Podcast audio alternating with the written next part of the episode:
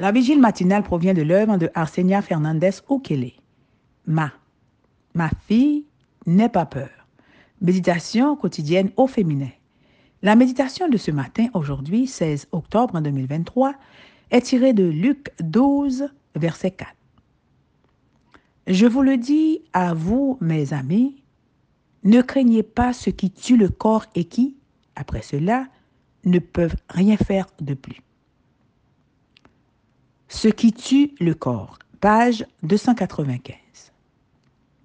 Jésus arrivait à la fin de son ministère lorsqu'il a adressé ce message à ses disciples et à une foule. Une grande partie du chapitre 12 de Luc est constituée des paroles d'encouragement de Jésus, car il savait que beaucoup d'entre eux allaient mourir en martyrs. Il les a avertis que le mieux que leurs ennemis puissent faire serait de détruire leur corps, mais il leur a déjà montré qu'il avait un pouvoir absolu sur la vie et la mort.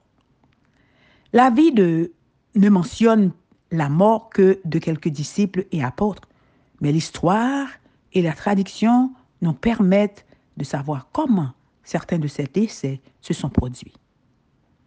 Étienne, le premier martyr chrétien, a été lapidé à Jérusalem on a crucifié Pierre la tête en bas à Rome. André a été crucifié en Grèce. Marc a été traîné à travers Alexandrie. Jacques, fils de Zébédée, a été décapité à Jérusalem. On a condamné Jean à mourir dans un chaudron d'huile bouillante, mais ayant survécu, on l'a banni sur l'île de Patmos.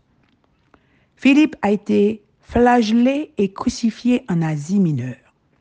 De même pour Barthélemy, par des fanatiques idolâtres en Arménie.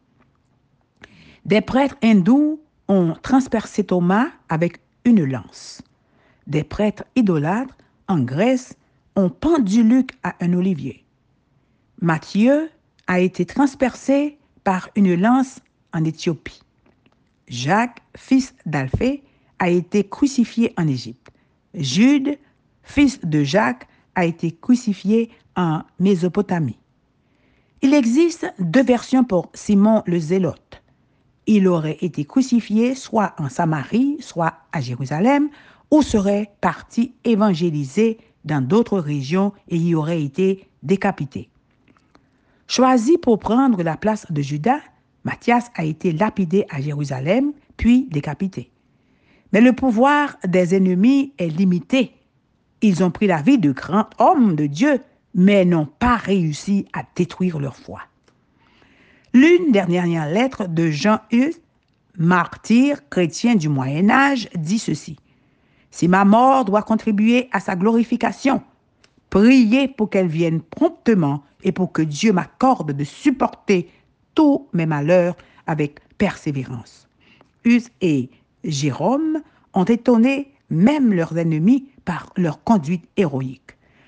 Tous deux se montrèrent fermes à l'approche de leur dernière heure.